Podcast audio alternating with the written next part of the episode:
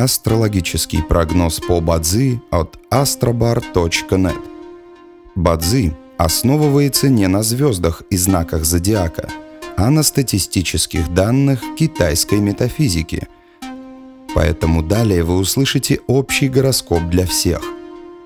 Доброе утро! Это Астробар подкасты с прогнозом на 4 февраля 2023 года – по китайскому календарю это день водной змеи. Благоприятно в этот день отдыхать и заниматься рутинными делами.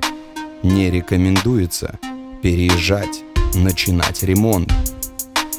Желаем вам прекрасного дня и отличного настроения.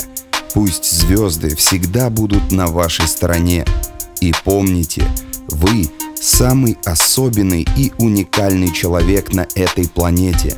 Внутри вас бесконечный источник энергии, и только вы решаете, куда его направить.